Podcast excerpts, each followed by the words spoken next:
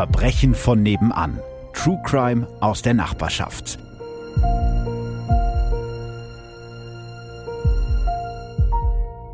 Hallo und herzlich willkommen bei Verbrechen von nebenan und hallo Ralf. Hallo. Ich fürchte, du wirst dich heute wieder aufregen. Das ist ja eine, das geht ja gut los. ich wollte dich nur schon mal vorwarnen, weil das ist so ein Fall, ich glaube, man kann schon mal sagen, dass es da eigentlich nur Verlierer gibt in dieser Geschichte. Aber damit ihr schon mal Bescheid wisst, starten wir erstmal mit der Inhaltswarnung. In dieser Folge geht es um sexualisierte Gewalt, Missbrauch und Suizidgedanken. Wenn ihr mit diesen Themen nicht gut zurechtkommt, dann überspringt diese Folge am besten. Einige Namen habe ich außerdem geändert. Und äh, damit sind wir auch schon eigentlich mittendrin im Fall. Du säuberst gerade noch deinen Pulli. Bist ja, bereit? ich will aber irgendwas, irgendwelche Flusen drauf. Aber uns sieht doch hier gar keiner. Nee, ich bin auch heute im Business-Outfit, merke ich gerade. Ja, so richtig so schwarzer, edler. Also gehe ich tatsächlich zur Arbeit, aber ich ziehe mich sonst, ich zieh mich so sonst immer rum. Ja, ich bin ja, ich bin ja Businesswoman. Okay, alles klar. Ähm, ich sitze hier in so einem gammeligen Kapuzenhoodie, aber uns sieht ja zum Glück auch keiner. Deswegen machen wir auch Podcast. Und damit äh, sind wir mittendrin in der Folge. Also es kann losgehen, hast du gesagt. Let's go. Okay.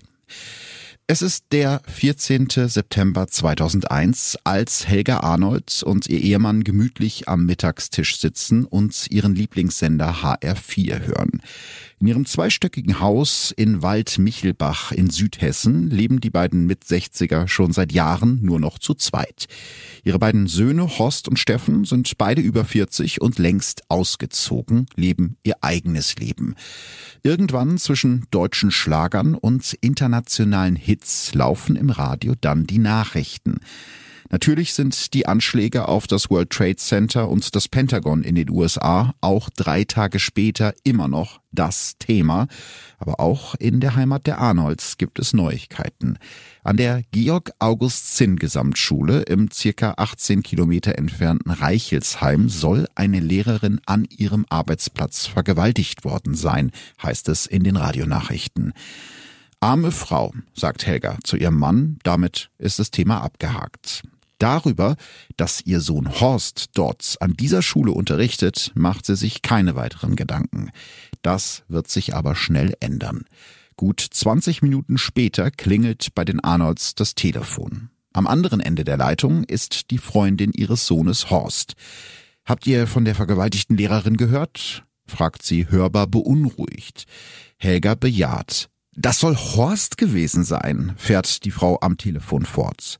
Helga kann es gar nicht glauben. Ihr Sohn ein Vergewaltiger? Das muss ein Irrtum sein, denkt sie sich. Schließlich kennt sie ihren Sohn genau und dieser würde so etwas einem anderen Menschen doch niemals antun. Das sehen die hessischen Behörden anders. Bereits an diesem Morgen um 8.30 Uhr wird Helgas Sohn Horst Arnold bei sich zu Hause von zwei Kripo-Beamten festgenommen. Der schlanke, grauhaarige Mann mit dem aufrechten Gang glaubt zunächst an eine Verwechslung und bietet den beiden Polizisten sogar freundlich einen Kaffee an. Doch das muss nichts heißen. Dass mutmaßliche Täter ihre Tat zunächst abstreiten, sind die Ermittler gewohnt. Und so bringen sie den 43-jährigen Arnold auf die Wache zur Vernehmung.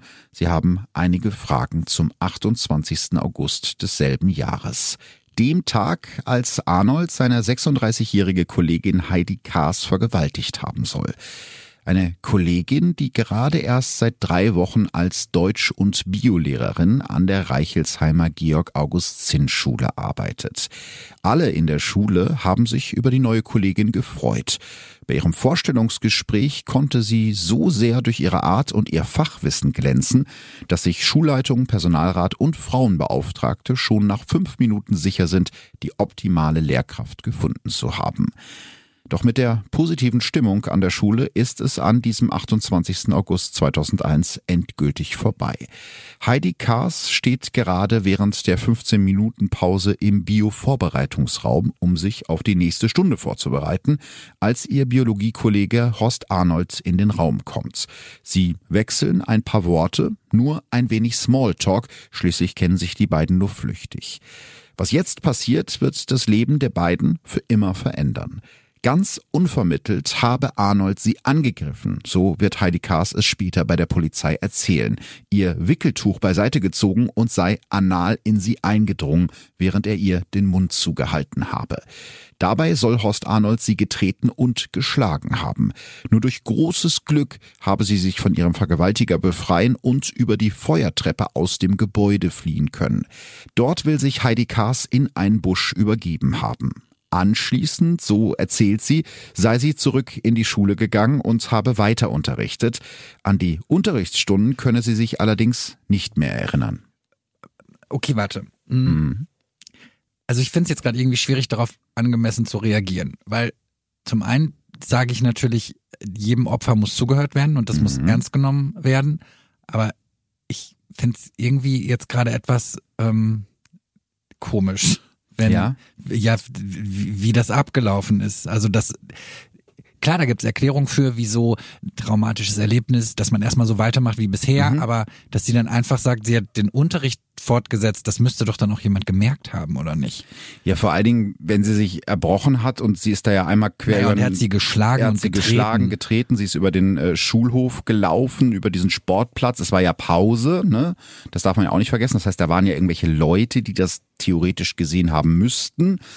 Du hast recht, es gibt so ein paar Fragezeichen, aber wie du gerade schon gesagt hast, grundsätzlich ist es ja erstmal richtig, Opfern Absolut. immer Glauben zu schenken. Und das passiert ja in dem Fall auch. Aber was, was, was macht denn jetzt der Horst Arnold? Also wie reagiert der auf die Vorwürfe? Der ist erstmal äh, komplett schockiert. Der kann gar nicht glauben, was ihm da vorgeworfen wird. Und er ist sich sicher, dass es sich da irgendwie um eine Verwechslung handeln muss. Schließlich sei er, so sagt er das selber aus, in der Pause nur kurz in den Vorbereitungsraum gegangen, um ein DNA-Modell zurückzubringen. Dass Heidi Kaas in dem Raum gesessen hat, stimmt. Doch nachdem die beiden ein paar flüchtige Worte gewechselt hätten, habe er den Raum schon wieder verlassen. Also komplett andere Aussage als das, was seine Kollegin erzählt hat. Das glauben ihm die Ermittler nicht und so landet Horst Arnold in Untersuchungshaft. Ein Jahr später beginnt dann der Prozess gegen Horst Arnold vor dem Landgericht Darmstadt. Es steht wie so oft in solchen Fällen Aussage gegen Aussage. Weitere Beweise oder Indizien gibt es keine, weder in die eine noch in die andere Richtung. Aber wann hat sie denn Anzeige erstattet? Das muss relativ kurz nach der Tat gewesen sein. Genau konnte man das nicht rausfinden, wann jetzt genau an welchem Tag. Aber das soll ja am 28. August stattgefunden haben und am 14. September. Also, also zwei Wochen. Genau, also ja, da liegen zwei Wochen zwischen der Festnahme oder vorläufigen Festnahme von Horst Arnold und dem angeblichen Tattag. Das heißt also, ja. ja weil ich mich gerade frage, ob man bestimmte Dinge dann nicht hätte ermitteln können. Das stimmt, aber dazu ja. kommen wir gleich noch. Also man kann jetzt an der Stelle festhalten, zu Prozessbeginn gibt's eben nur die Aussagen der beiden und keine Indizien, die die Aussagen irgendwie weiter stützen, weder die von Heidi Kaas noch die von Horst Arnold. Nach nur fünf Prozesstagen wird Horst Arnold am 24. Juni 2002 vom Landgericht Darmstadt wegen der Vergewaltigung an Heidi Kaas zu fünf Jahren Haft verurteilt. Eine Revision von Arnolds Verteidiger lehnt der Bundesgerichtshof im Dezember 2002 als Zitat offensichtlich unbegründet ab. Okay, ich habe irgendwie immer mehr Fragen, aber bevor mhm. ich jetzt äh, Fragen stelle, die du vielleicht später beantwortest, würde ich sagen, erzähl doch einfach erstmal ein bisschen was über den Horst Arnold und die Heidi Kaas. Ja, wir fangen vielleicht mal mit Horst Arnold an. Der wird am 24. Mai 1959 im hessischen Tausendseelenort Aschbach, das heute zu Waldmichelbach gehört, geboren.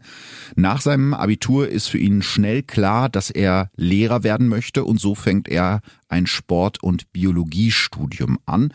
Hat eine Freundin und eine Tochter namens Christine und eigentlich kann man das so sagen, läuft sein Leben in geordneten Bahnen. Neben seinem Lehrerjob engagiert Horst Arnold sich sozial, ist im Gesangs- und Sportverein aktiv. Doch um die Jahrtausendwende herum kommt sein geordnetes Leben ins Schleudern. Er entwickelt ein Alkoholproblem.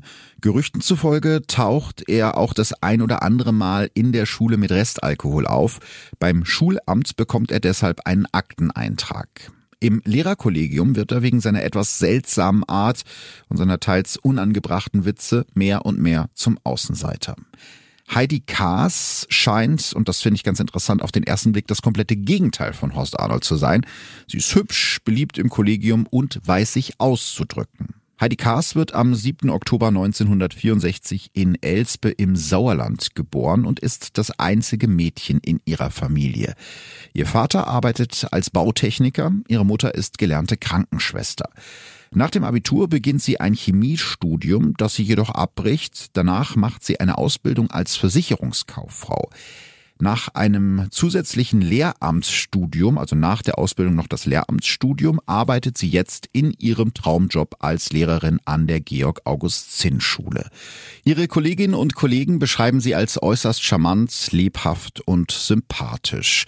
Vor Gericht wirkt Heidi Kaas traumatisiert, geradezu zerbrechlich. Als mögliches Motiv für Horst Arnolds Tat sagt sie aus, vielleicht war er böse, weil ich zur Fachbereichsvorsitzenden gewählt worden war.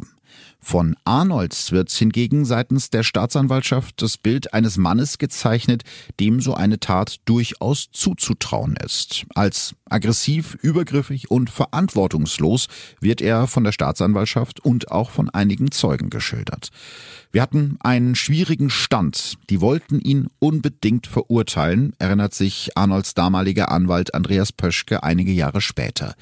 Und während sich Arnold zu Beginn der Verhandlung noch sicher ist, dass sich dieser furchtbare Irrtum während des Prozesses aufklären wird, platzt diese Hoffnung spätestens mit dem Urteil gegen ihn am 24. Juni 2002. Der einzige Beweis oder das einzige Indiz für seine Schuld ist und bleibt die Aussage des Opfers Heidi Kass. Also ich will ganz ehrlich sein, ich habe so eine Vermutung, in welche Richtung mhm. sich das gerade entwickelt. Mm, und deswegen sage ich jetzt, ich finde, die Gerichtsverhandlung fühlt sich so an, als hätte man sich da sehr leicht gemacht. Mhm. Grundsätzlich finde ich aber natürlich, dass bei, bei solchen sexuellen Übergriffen die Beweislast halt immer äußerst schwierig ist. Das ist immer, genau das, weil meistens findet das irgendwo in einem Raum statt. Es gibt keine Zeugen außer die beiden Beteiligten und das ist genau das Problem, ja. Und dann denke ich mir halt auch so, und wenn man jetzt die Message senden würde, so und an solche Opfer, die ja eh schon Opfer mhm. sind, da müsste man jetzt mal so richtig aggressiv rangehen und die weichklopfen. Finde ich auch irgendwie nicht ja. richtig, ne? Also das ist. Ja, du hast vollkommen recht. Das ist ganz ein ganz schwieriger Fall auf vielen Ebenen. Deswegen habe ich ihn noch mitgebracht. Mach erstmal weiter. Wie, ja. wie, wie geht's dem Horst Arnold im Gefängnis? Ja, da muss er doch jetzt hin, ne? Da muss er jetzt ja. hin, genau, der fünf Jahre äh, bekommen und er beschreibt es selber später als die reinste Hölle.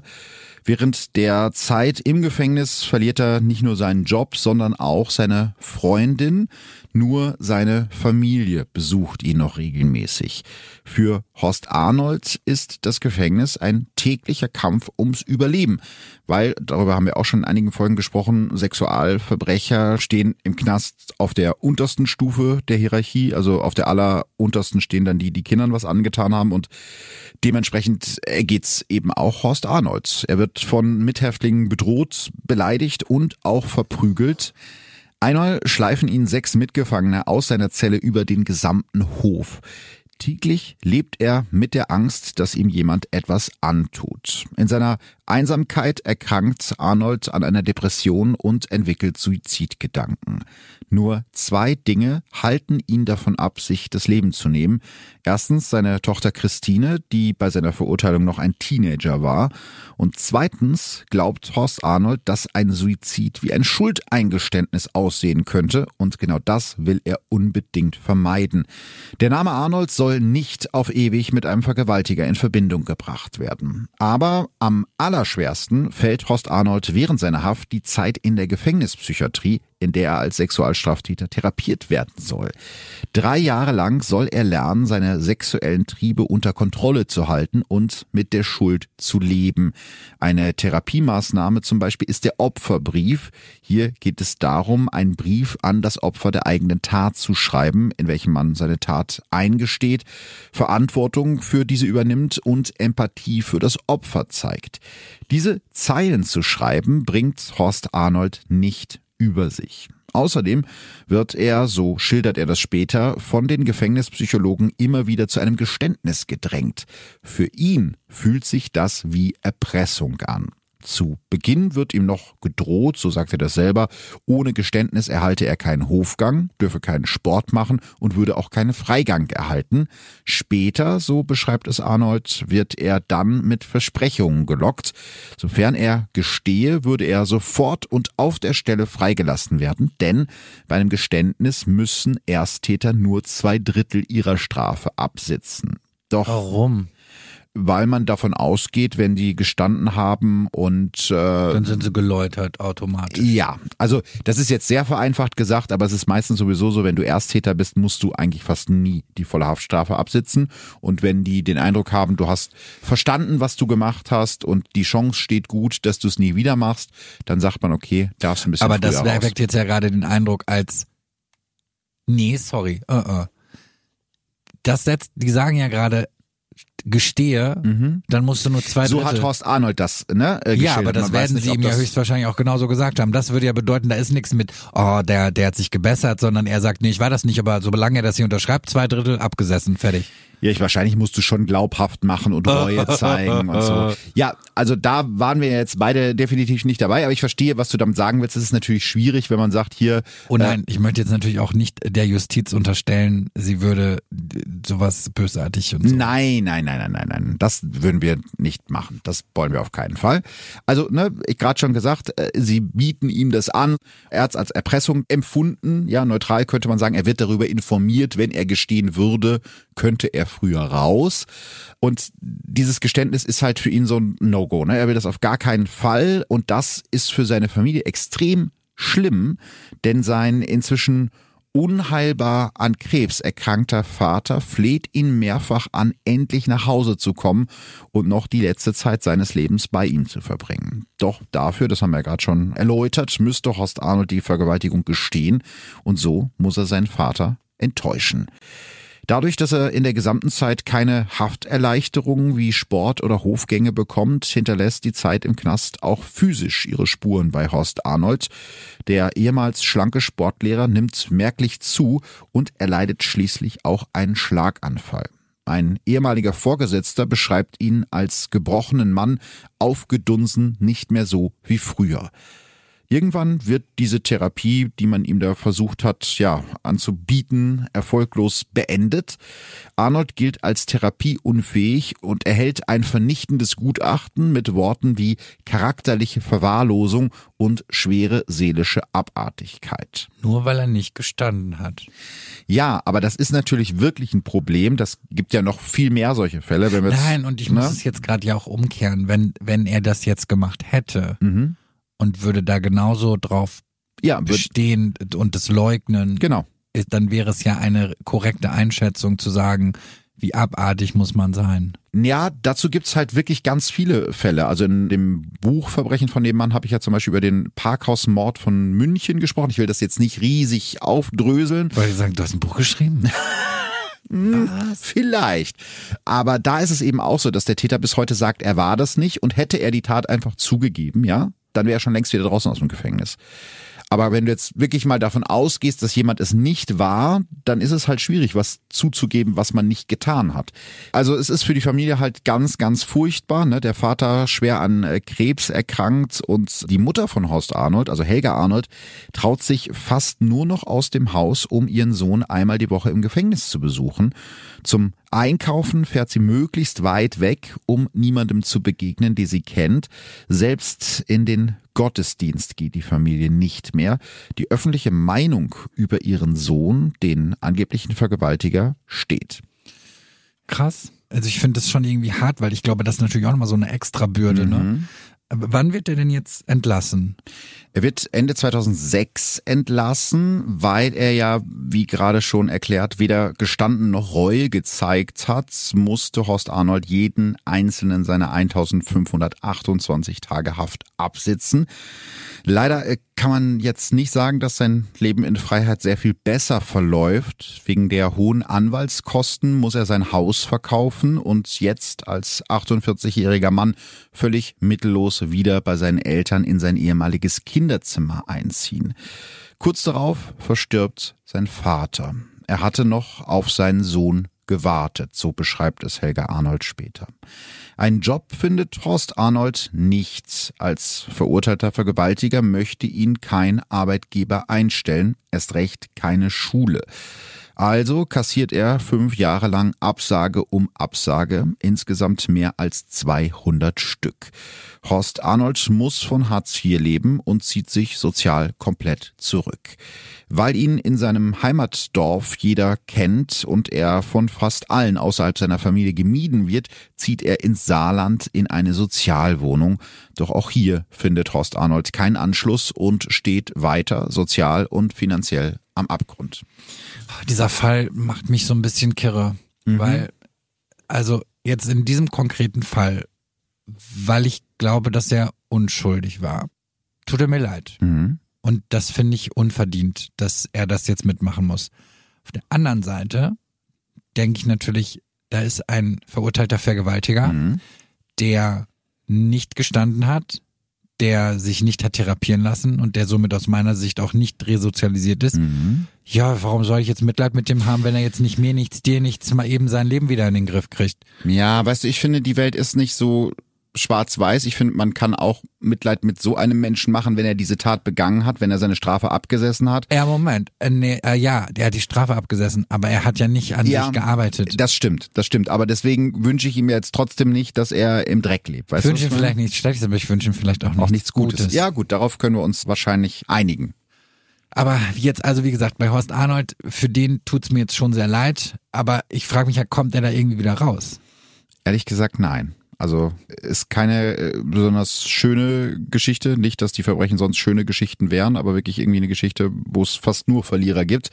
Allerdings muss man sagen, dass er Unterstützung bekommt plötzlich und zwar von einer Person, von der es wohl am allerwenigsten erwartet hätte, denn diese Person war eine Zeit lang die wohl beste Freundin des Opfers Heidi Kaas.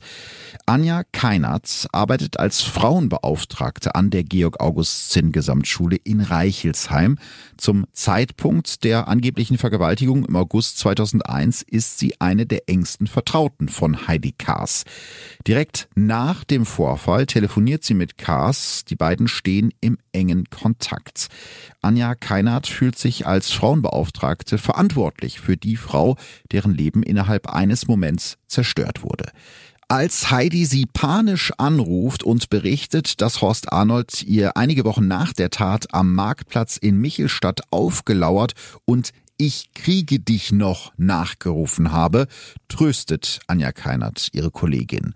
Um ihr zu helfen, leitet sie auch Arnolds Schulakte an die Polizei weiter und begleitet die Lehrerin zum Prozess. Zu Anja Keinerts Erleichterung geht es Heidi Kaas schon bald nach dem Urteil merklich besser. Mittlerweile sind die beiden Freundinnen geworden und gehen gemeinsam zu Gymnastikkursen. Anja unterstützt Heidi auch bei ihrem Versetzungsantrag, den sie schon bald stellt. Heidi Kaas will nach Mittelhessen wechseln, weil dort in Marburg ihr Verlobter Manfred, ein Kriminalpolizist, im Krankenhaus liegt, so erzählt sie es ihrer Freundin.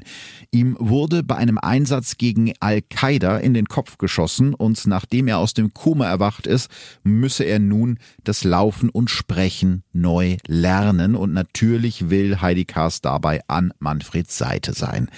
Was muss die arme Frau denn noch alles durchmachen, denkt sich Anja Keinert und verspricht Heidi Kaas ihre Hilfe.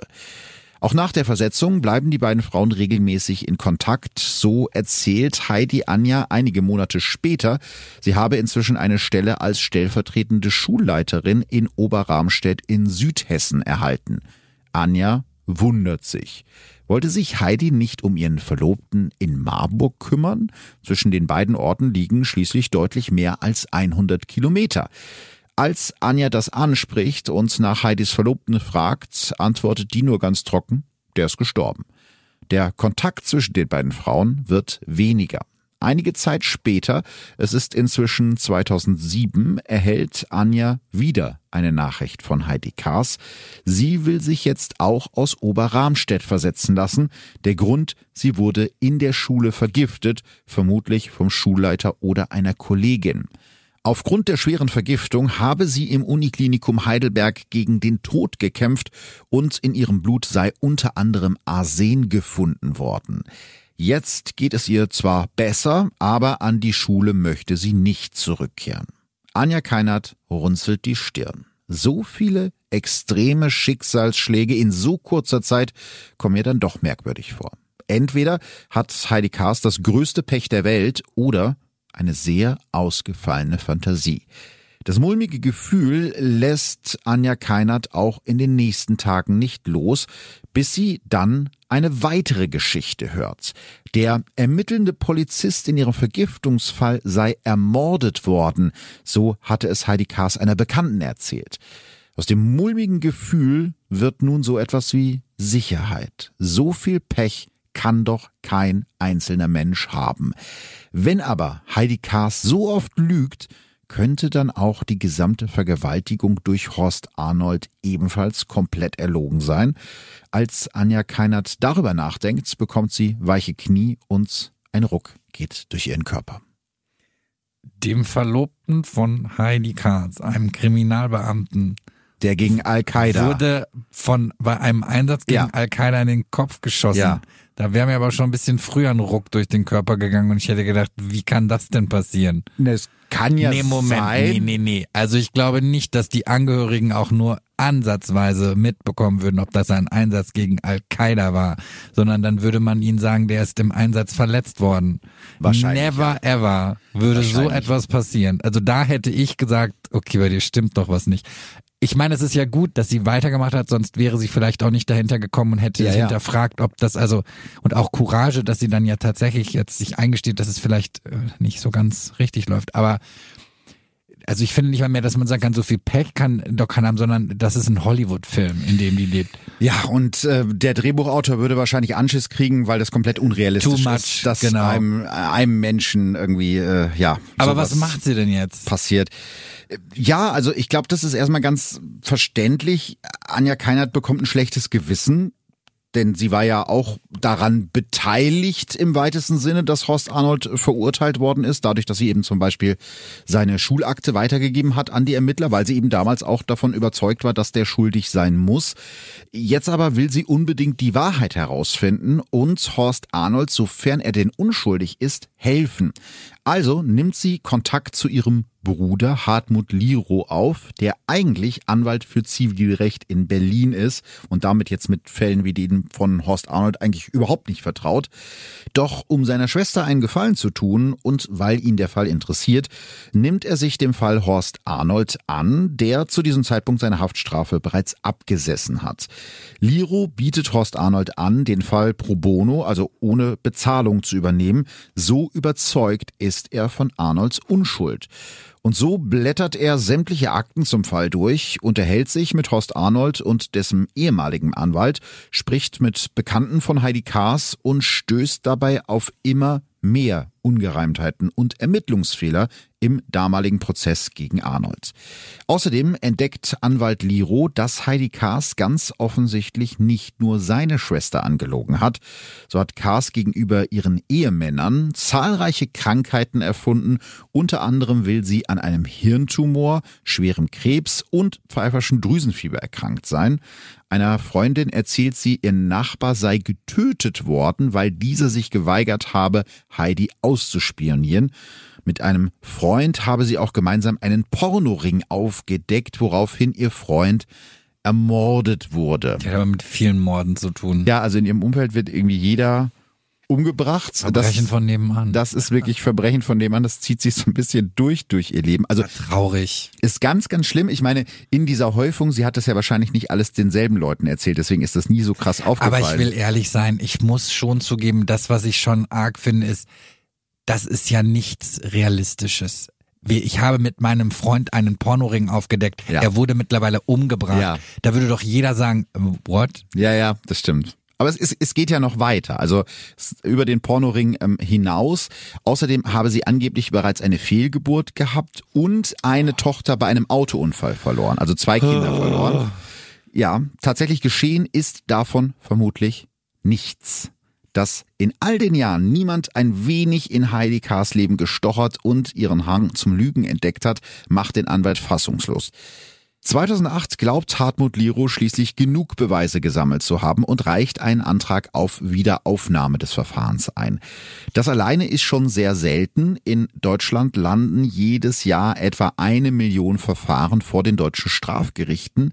Davon sind nur 1000 Wiederaufnahmeverfahren oder Anträge auf Wiederaufnahmeverfahren. Ne? Also wie viele davon dann wirklich erfolgreich sind, wird nicht erfasst, aber auch das dürfte... Wieso wird das nicht erfasst?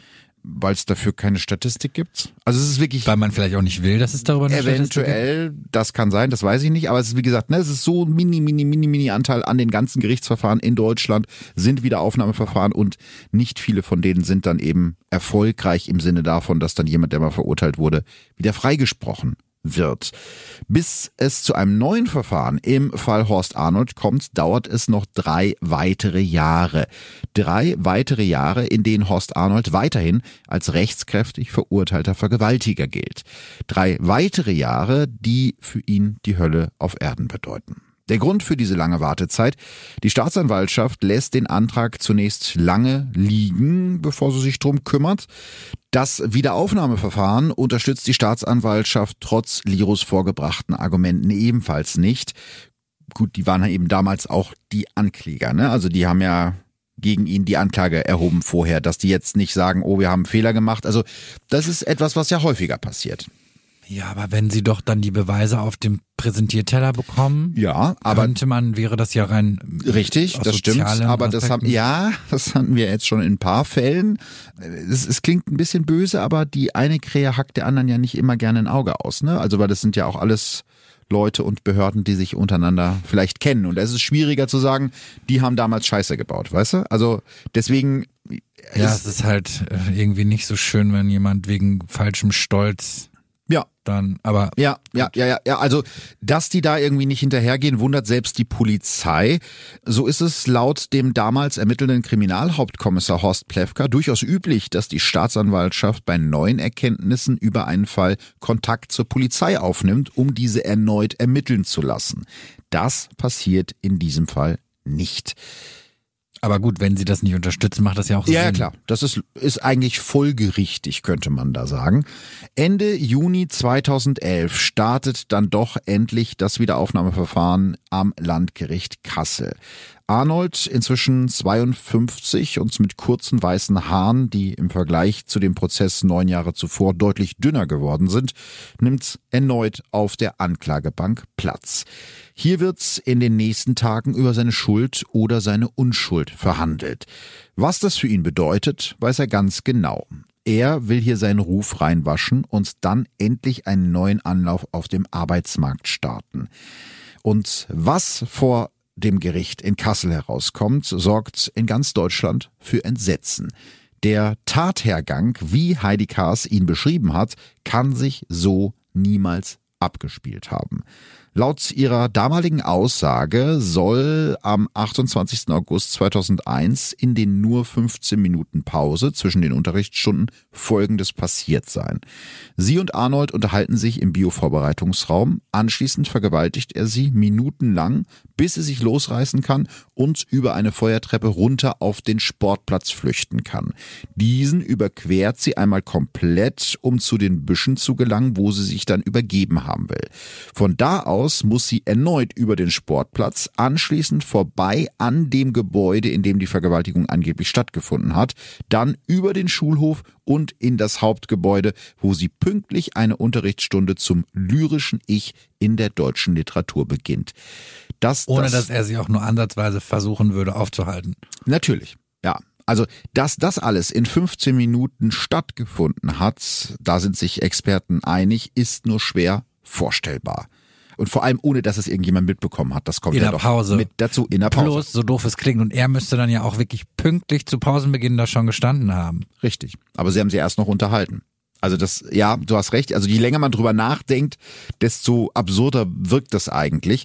Eine einfache Tatortbegehung von Seiten des Gerichts hätte laut Anwalt Liro ausgereicht, um Zweifel an der Geschichte des vermeintlichen Opfers aufkommen zu lassen. Doch weder das noch ein Nachstellen der Tat am Tatort, um die Möglichkeit der beschriebenen Vergewaltigung zu überprüfen, haben damals stattgefunden. Denn auch die von Heidi Kaas geschilderte Art der Vergewaltigung wirft Fragen auf. Das anale Eindringen im Stehen ist ohne Hilfsmittel wie Gleitkehl schon bei einvernehmlichem Sex schwer, bei einer Vergewaltigung innerhalb von ein paar Minuten tatsächlich nur sehr schwer vorstellbar.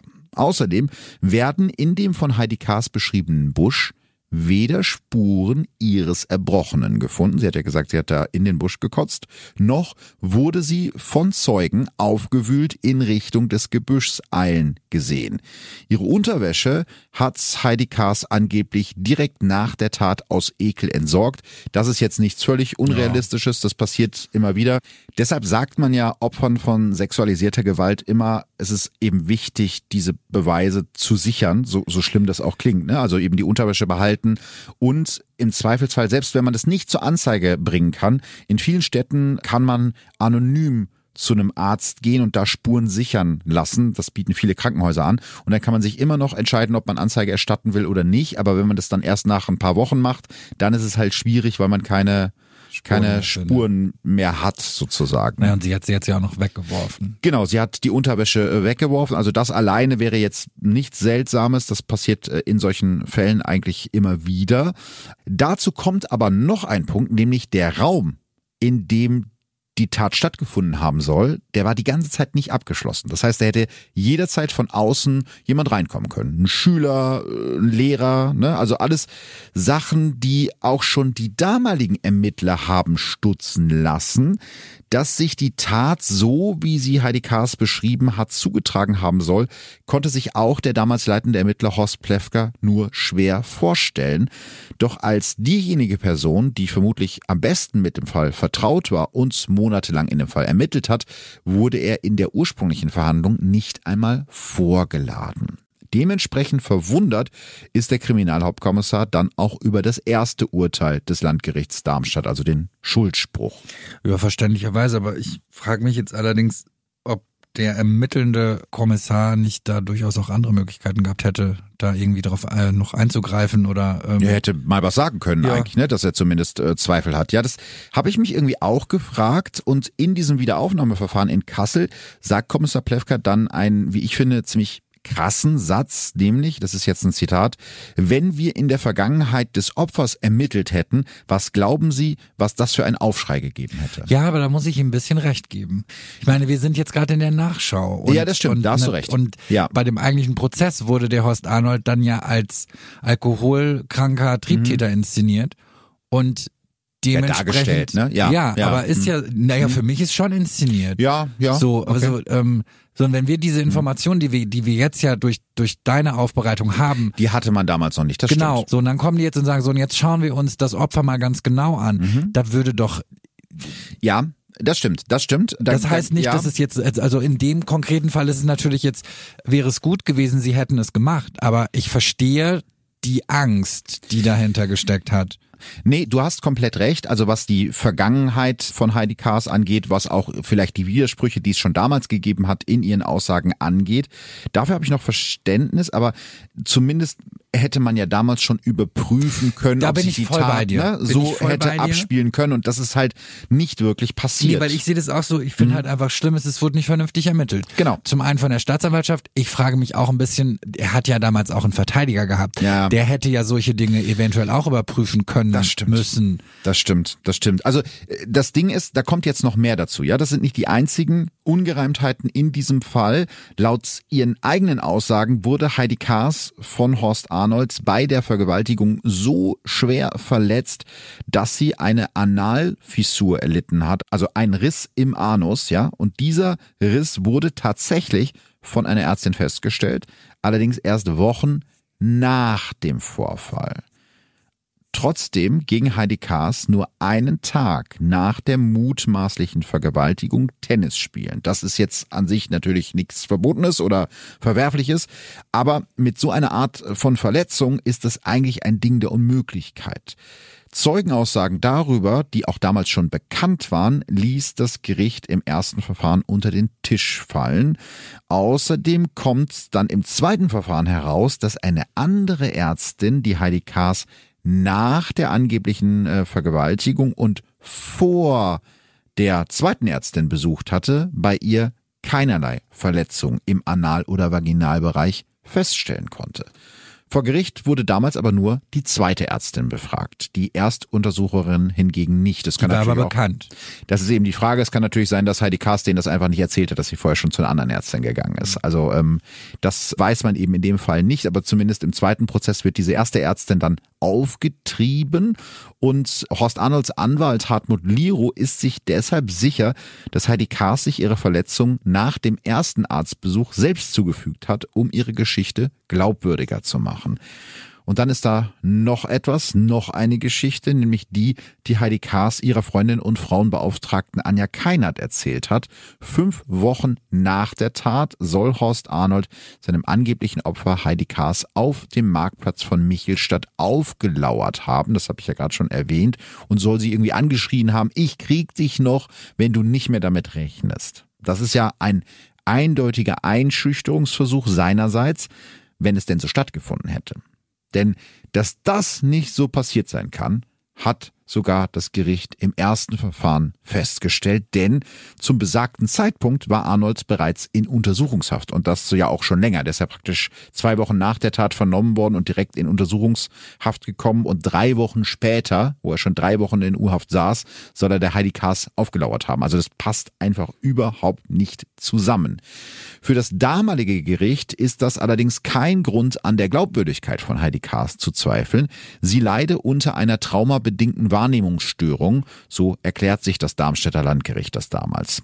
Dass Heidi Kaas Eltern den angeblichen Vorfall damals ebenfalls bezeugt hatten, fällt irgendwie niemandem auf. Also die hat sie da auch Ja. scheinbar mit reingezogen in diese naja, Geschichte. gut, ich glaube, Eltern sind einfach auch erstmal so gepolt, dass sie ihre Kinder unterstützen. Ne? Ähm, was logisch ist, ja. Naja, und das, was du auch nicht weißt, ist, es kann ja sein, dass sie nach Hause gekommen ist, erzählt hat, oh Gott, wisst ihr, was Nee, gerade die passiert Eltern ist? haben gesagt, sie waren dabei. Die Eltern haben gesagt, sie waren dabei. Puh. Also das weiß man jetzt bis heute nicht, warum die das gemacht haben, aber die haben das insofern bestätigt, dass sie gesagt haben, wir waren dabei. Hm. Aber auch da kann ja sein, dass sie gesagt Also hat, hey, nochmal, also der bedroht mich, ich muss euch als Zeugen angeben, damit mir mehr geglaubt wird. Dann hätte ich wahrscheinlich als Elternteil auch behauptet, ich war dabei. Du glaubst deinem Kind ja auch. ja, das mein, genau, Also, genau das. äh, Ja, ja. ähm, Ich komme immer wieder an den Punkt, hatte der überhaupt einen Verteidiger? Das muss man sich wirklich ähm, fragen. Ne? Also Also das musste denn der, der Richter sich auch rechtfertigen, also aus dem damaligen Prozess? Ja, tatsächlich wird der als Zeuge geladen, also nicht in seiner Funktion als Richter, sondern als, als Zeuge. Und da ist der dann irgendwie so ein bisschen unscheinbar, redet sehr leise, sehr langsam. Bei einigen Fragen schweigt er erstmal sehr lange. Und es wirkt so, als fühle sich eben dieser Richter aus dem ersten Prozess nicht so richtig wohl in seiner Haut. An den ersten Prozess damals habe er nur wenig Erinnerungen, gibt er zu Protokoll. Die meisten Fragen kann er deshalb nicht beantworten. Er wisse aber noch, dass für ihn an Arnolds Schuld keinerlei Zweifel bestanden habe. Gut, das ist natürlich klar, dass er das im Nachhinein sagen muss. Auf der anderen Seite darf man natürlich auch nicht vergessen, ich weiß nicht, wie viele Verhandlungen solche Richter am Tag führen. Ja, ja, klar, natürlich. Also- Dass er sich da jetzt nicht dran erinnert, da kann ich ihm jetzt fast keinen Vorwurf draus machen, weil wir wissen alle, wie überarbeitet die Justiz ist. Aber es hätte mich jetzt auch sehr überrascht, wenn der dann vor Gericht zugegeben hätte, ja, ich hatte damals schon meine Zweifel, weil dann wäre es halt schwierig gewesen, sein damaliges Urteil zu begründen. Ja. Am 5. Juli 2011 fällt dann das Gericht sein Urteil und damit ja das zweite Urteil im Fall Horst Arnold. Nachdem sowohl die Verteidigung als auch die Staatsanwaltschaft einen Freispruch fordern, Ah, jetzt spricht doch. jetzt doch, ja, spricht auch das Gericht Horst Arnold wegen erwiesener Unschuld vom Vergewaltigungsvorwurf frei. Auch das ist ja nochmal was anderes, als wenn du aus Mangel an Beweisen freigesprochen wirst. Also die glauben alle, er war's nicht. Die Unschuld des Opfers ist oder die Unschuld des ehemals Angeklagten ist erwiesen. Das angebliche Opfer Heidi Kaas sei als nicht glaubwürdig einzustufen. In der Urteilsbegründung steht, am 28. August 2001 hat sich im Biologievorbereitungsraum der Georg-August-Zinn-Schule in Reichelsheim nichts abgespielt, was sich auch nur ansatzweise als sexuelle Nötigung oder gar Vergewaltigung darstellen könnte. Am Ende wendet sich der Vorsitzende Richter des zweiten Verfahrens direkt an Horst Arnold. Ihnen wurden zehn Jahre ihres Lebens verpfuscht. Das damalige Gericht hätte Arnolds Unschuld erkennen müssen, aber es seien, und das ist ein Zitat des zweiten Richters, elementare Grundregeln der Wahrheitsfindung verletzt worden. Für Horst Arnold fühlt es sich so an, als würde eine tonnenschwere Last von seinen Schultern fallen. Endlich wurde offiziell bestätigt, was seine Familie und er die ganze Zeit wussten. Er ist unschuldig. Mein Leben wird sich nicht morgen, aber in den nächsten Monaten wieder um 360 Grad drehen. Also er meint natürlich 180 Grad, weil es geht ja in eine ne, ganz andere Richtung. Also ähm, er gibt da Interviews, da sind ganz viele Journalisten gekommen. Es ist natürlich ein Riesenskandal, dieser Fall, über den die Presse auch ganz groß berichtet. Sein angebliches Opfer Heidi Kaas dagegen bleibt weiter dabei, dass Horst Arnold sie vergewaltigt hat. Ihre Verteidigerin erklärt dazu in die wartenden Fernsehkameras, das Urteil ist ein Schlag ins Gesicht jeder vergewaltigten Frau. Das Urteil hat gezeigt, dass Opfer selbst nach zehn Jahren damit rechnen müssen, dass selbst kleinste Verfehlungen in ihrem eigenen Leben zum Anlass genommen werden, ihre Glaubwürdigkeit in Frage zu stellen. Ist natürlich ihr Job als Anwältin, aber ne, kleiner hatte sie es dann auch ehrlich gesagt nicht. Also ne, sie ist die Vorkämpferin für alle anderen. Was vom Opfer. Grundsatz. Richtig, es ist ihr Job. Ja, ja. Ja, und ich finde es auch vom Grundsatz richtig, aber sorry, das ja, nee. Also in dem Fall ist es einfach schwer, dem zu folgen. Trotzdem gehen die beiden in Revision. Die folgenden Monate, in denen sein Urteil noch nicht rechtskräftig wird, werden für Horst Arnold eine weitere Qual. Noch gilt er weiterhin als verurteilter Vergewaltiger, hat keine Chance auf einen Job oder auf Struktur in seinem Leben. Acht Monate später, am 9. Februar 2012, verwirft der Bundesgerichtshof die Revision und bestätigt damit das Urteil aus Kassel.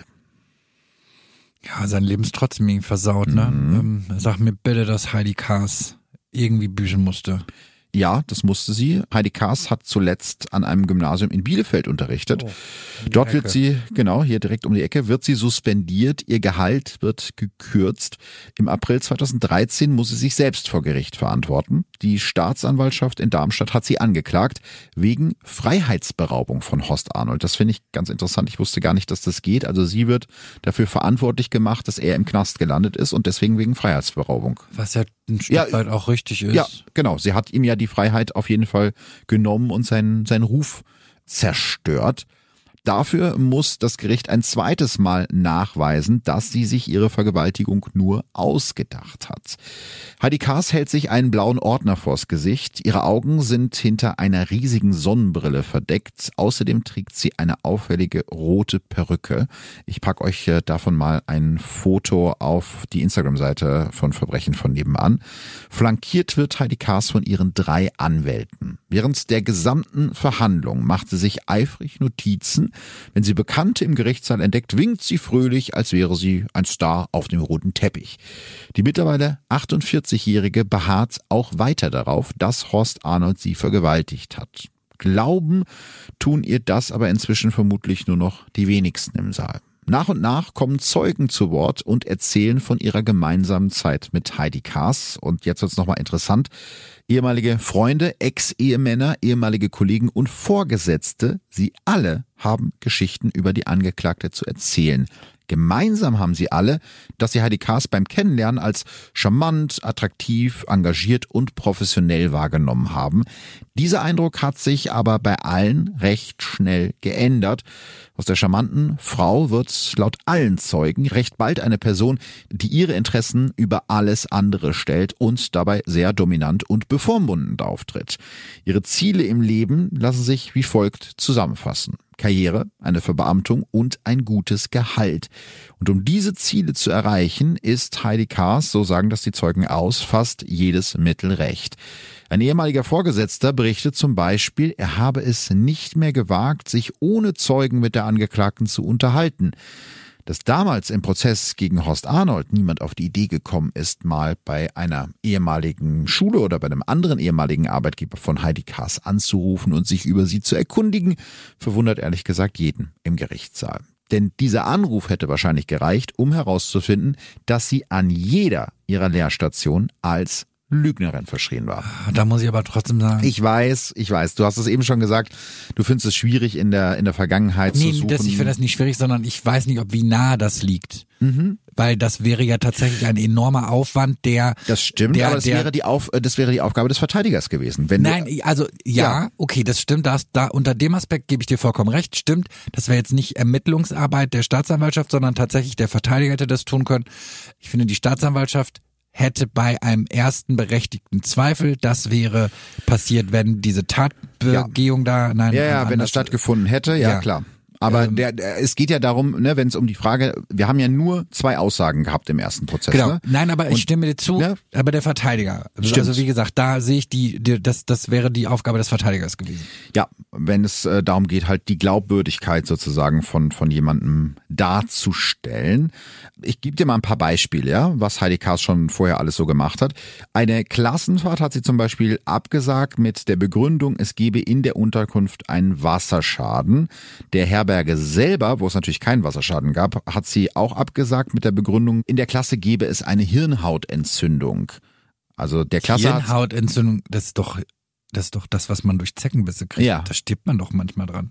Ja, ja, also das äh, habe Die ganze jemand Klasse. Nee, jemand in der Klasse habe das, deswegen kann die ganze Klasse nicht fahren. Ja, also das ist auch schon, vor allen Dingen, wofür lügt man? Hatte sie keinen Bock auf diesen Ausflug? Das stelle ich mir jetzt also auch das ist gerade halt so eine Lüge, Frage. die eigentlich einem ja auch gar nichts bringt. Sie das Geld vielleicht genommen und sich was davon gekauft. Das weiß ich nicht. Ein anderes Mal hat Heidi Kaas zum Beispiel dem Vater eines Schülers, und das ist natürlich weniger lustig, sexuellen Missbrauch an seinem Sohn vorgeworfen, ohne dass hinter diesem Vorwurf auch nur ein kleines Körnchen Wahrheit steckt.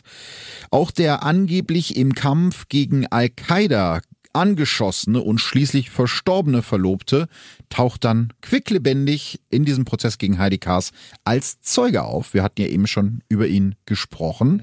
Dass er jemals mit Heidi Kaas verlobt gewesen ist, bestreitet er allerdings. Zwar ist er tatsächlich Kriminalpolizist, Heidi Kaas kennt er aber laut seiner eigenen Aussage nur äußerst flüchtig.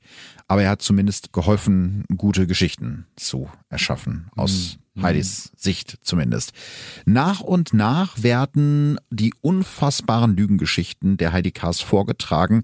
Sie selbst kann sich an die wenigsten davon erinnern und wurde damals einfach missverstanden, gibt sie zu Protokoll. Was vor Gericht außerdem deutlich wird, der Fall Horst Arnold ist nicht das erste Mal, dass Heidi Kaas falsche Vergewaltigungsanschuldigungen erhebt. So hätten sie laut ihrer Aussage alle ihre drei Ehemänner vergewaltigt. Von einer Tat berichtet sie einem Kommilitonen ausführlich. Sie überredet ihm, ihr 3000 Mark zu leihen. Weil für- sie vergewaltigt wurde. ja, Anwaltskosten, wie auch immer. Also so. sie nimmt das jedenfalls als Anlass, sich irgendwie Geld von ihm zu pumpen und nachdem sie das Geld hat, meldet sie sich nicht mehr bei ihm. Also das äh, ist echt richtig, richtig krass. Weißt du, sowas zu erfinden, um irgendwie Geld abzugreifen. Wow. Einer anderen Bekannten erzählt sie, ihr Partner habe sie von einer Treppe gestoßen, während sie ein Kind auf dem Arm gehalten habe. Aus Sicht der Ehemänner klingt es alles ganz anders. Laut ihnen war es immer Heidi Kaas, die Gewalt ausgeübt hat. Ein Mann berichtet, die gemeinsame Zeit mit Heidi Kaas sei für ihn finanziell, körperlich und auch psychisch extrem belastend gewesen. Nach der Hochzeit sei sie plötzlich kühl und dominant geworden, hätte ihn klein halten wollen. Ein Gutachter stellt bei Heidi Kaas neben einer ausgeprägten Egozentrik und fehlender Empathie außerdem eine histrionische Persönlichkeitsstörung fest. Eine psychische Störung, die bei circa zwei Prozent aller Menschen auftritt. Noch nie von gehört. Ich glaube, wir hatten diese Erkrankung in irgendeiner der Oh, ich vorherigen hoffe nicht mit mir. Folgen. Das Weiß ich nicht, da peinlich. hast du mir einfach nicht zugehört. Das tue ich am Nee, meisten. ich glaube, ich glaube, es war in irgendeinem anderen Fall. Ich komme gerade selber nicht drauf, deswegen vielleicht mal ganz kurz nur, ich mache es jetzt nicht riesengroß, weil ich es ja schon mal erklärt hatte. Bei einer histrionischen Persönlichkeitsstörung haben Betroffene sowohl eine übermäßige Emotionalität als auch ein ausgeprägtes Verlangen nach Aufmerksamkeit. Also genau dieser Drang, ständig im Mittelpunkt stehen zu müssen, führt bei Heidi Kaas dazu, dass sie ständig lügt, um das Mitleid anderer Personen zu bekommen. Weil das ist ja so ein bisschen das Muster, ne? Also alle in ihrem Umfeld sterben und ihr passieren aber ich schreckliche finde Dinge. halt, also sie lügt aber natürlich auf eine Art und Weise, Mhm. die schon, das sind ja alles Dinge, wo man sich ja eigentlich denkt, da würde man ja normalerweise mehr nachfragen und nachforschen oder sowas, weil man sagen würde, oh Gott, krass, das ist dir passiert. Und nichts davon ließ sich ja auch nur ansatzweise belegen. ja, aber sie hat es ja scheinbar immer geschafft, diese Geschichten so gut zu erzählen, dass ihr das Leute Ich geglaubt finde, das, haben. ich finde das so krass, also, Ja. weil ich mir wirklich vorstelle, da kommt jetzt eine Arbeitskollegin zu mir und sagt, du, gestern ist mein Mann erschossen worden von, Von Al-Qaida. erschossen worden, ja. Ähm, und dann, ich glaube, das erste, was ich machen würde, ich würde es googeln und würde gucken und dann würde Ja. ich denken, okay, ich finde da gar nichts, sowas ja komisch. Stimmt.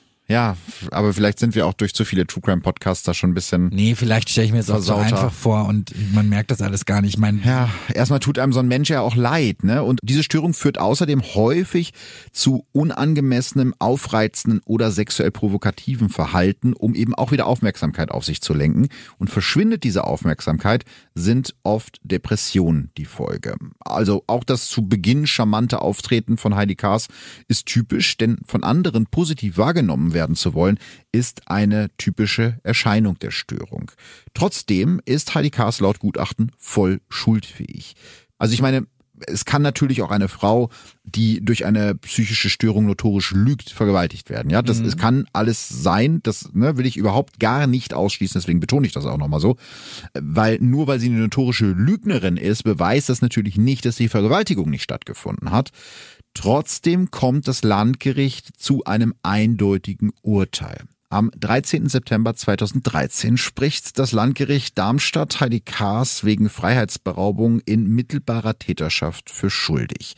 Sie wird zu fünf Jahren und sechs Monaten Haft verurteilt, verliert überdies ihren Beamtenstatus und sämtliche Pensionsansprüche. All das, was Heidi Kaas stets am wichtigsten war, wird ihr nun genommen. In ihrer knapp 80-minütigen Urteilsbegründung stellt die Vorsitzende Richterin fest, dass die Angeklagte definitiv gelogen habe. Außerdem habe sie einen Hang zum Drama und kriminelle Energie. Man kann sich nicht vorstellen, dass ein Mensch das ohne Anlass einem anderen antut, aber davon sind wir überzeugt, führt die Richterin mit Blick auf Horst Arnold aus.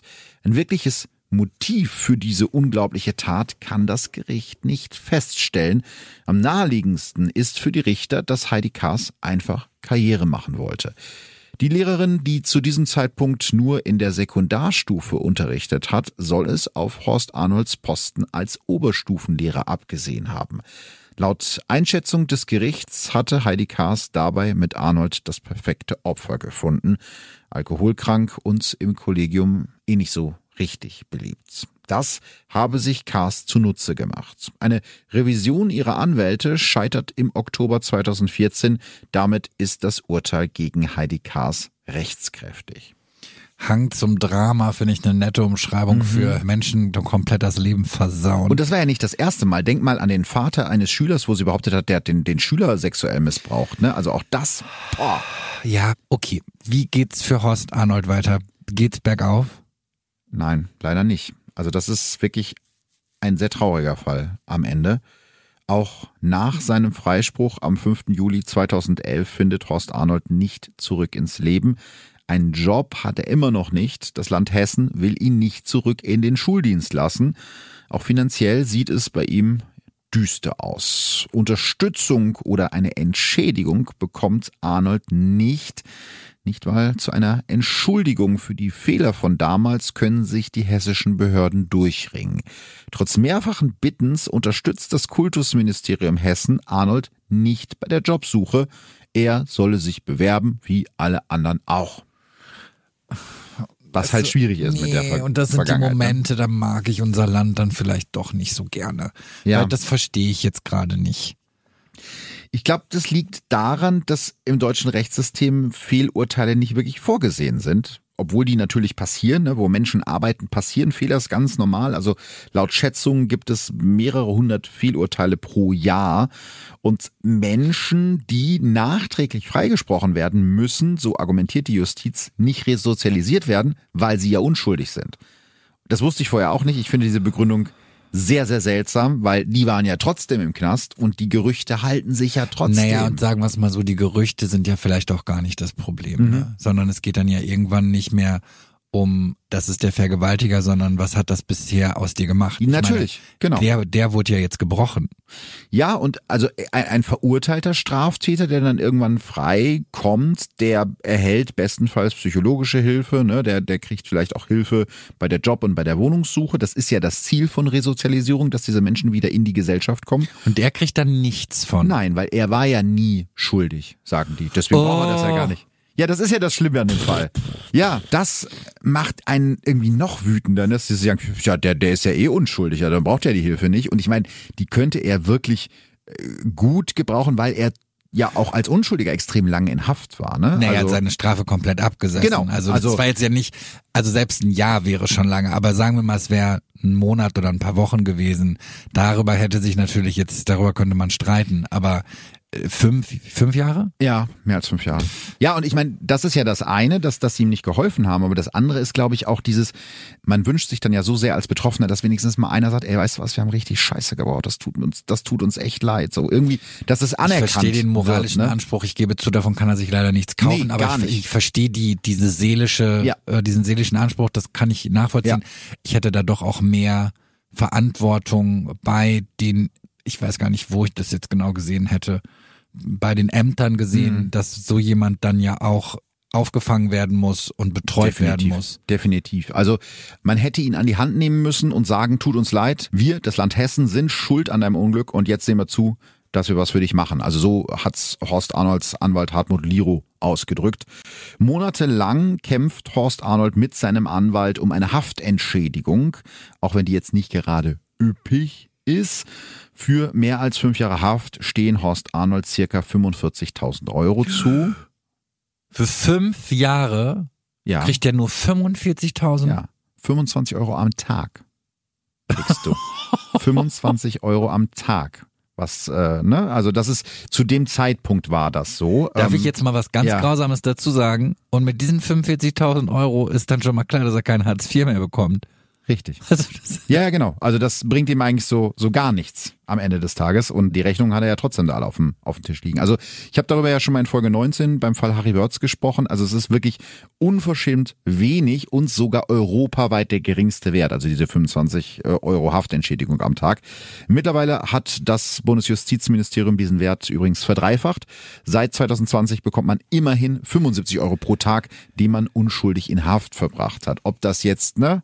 Wie viel ist ein Menschenleben wert? Es hat damit gar nichts zu tun, sondern ich würde es ehrlich gesagt richtig teuer machen, weil vielleicht wären die Ämter dann ja auch ein bisschen stärker gefordert, dass sowas gar nicht erst passiert. Ja gut, die zahlen es ja nicht aus ihrer eigenen Doch, Tasche. Ne? Vielleicht sollte man das auch ja, ändern. Genau.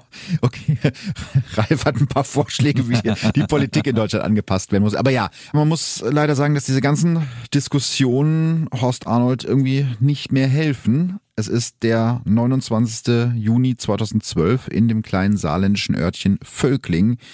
Das Wetter an diesem Freitagmorgen ist eher durchwachsen. Am Vorabend hatte die Nationalelf von Italien Deutschland im Halbfinale der EM aus dem Turnier gekickt. Außerdem wird die Staatsanwaltschaft Darmstadt am selben Tag bekannt geben, dass sie Heidi Kaas wegen Freiheitsberaubung anklagen wird. Aber das kann Horst Arnold zu diesem Zeitpunkt noch nicht wissen. Er ist an diesem Morgen früh mit dem Fahrrad zum Einkaufen gefahren, um sich etwas zum Frühstücken zu besorgen. Gerade ist er mit seinem Rad auf dem Rückweg in seine kleine Sozialwohnung. Es ist ziemlich genau neun Uhr morgens, als sein Herz stehen bleibt. Horst Arnold rutscht vom Fahrrad und ist schon tot, als sein Körper auf dem Gehweg aufprallt. Er stirbt mit gerade mal 53 Jahren und hinterlässt seine Mutter und seine Tochter. Die ganzen Strapazen haben unheilbare Spuren am ehemals so aktiven Arnold hinterlassen.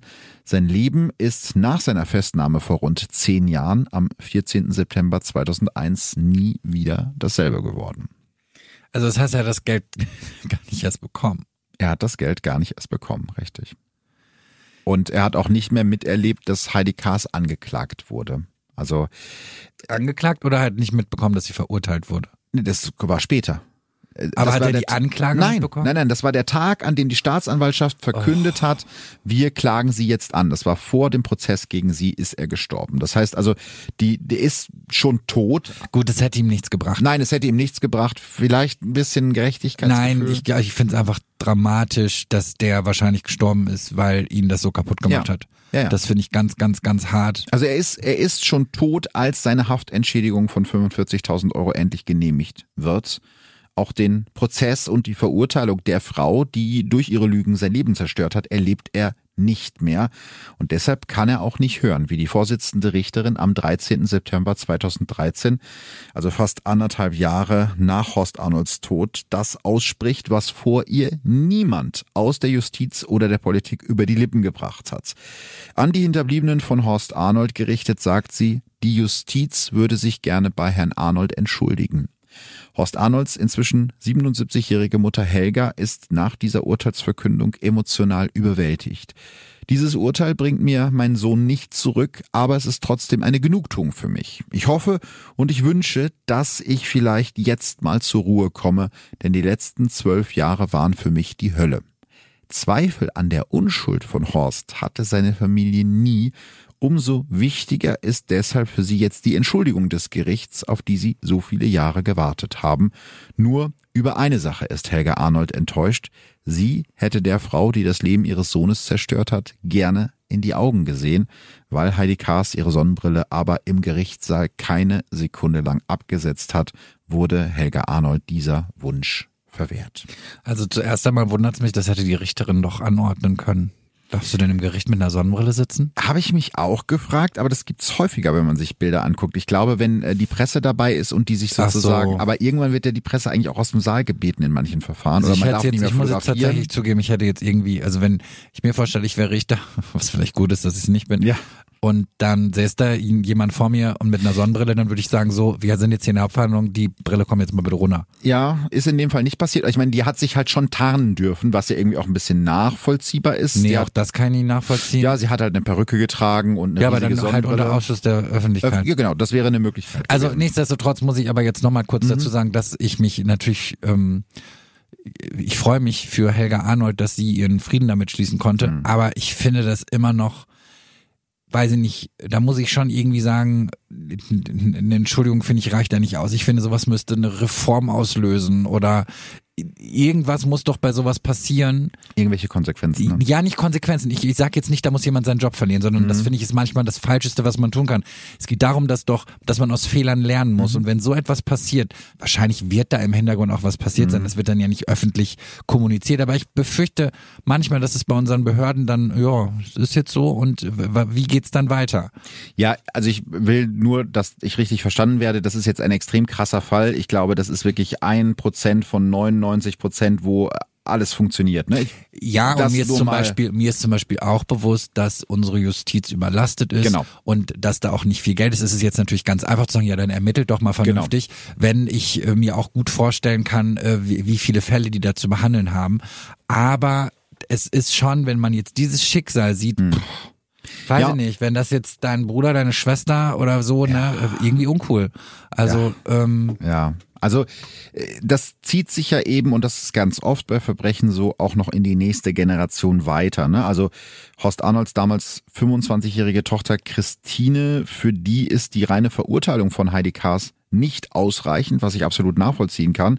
Christine fordert nach dem Prozess 80.000 Euro Schmerzensgeld von Heidi Kaas, also in einem Zivilverfahren.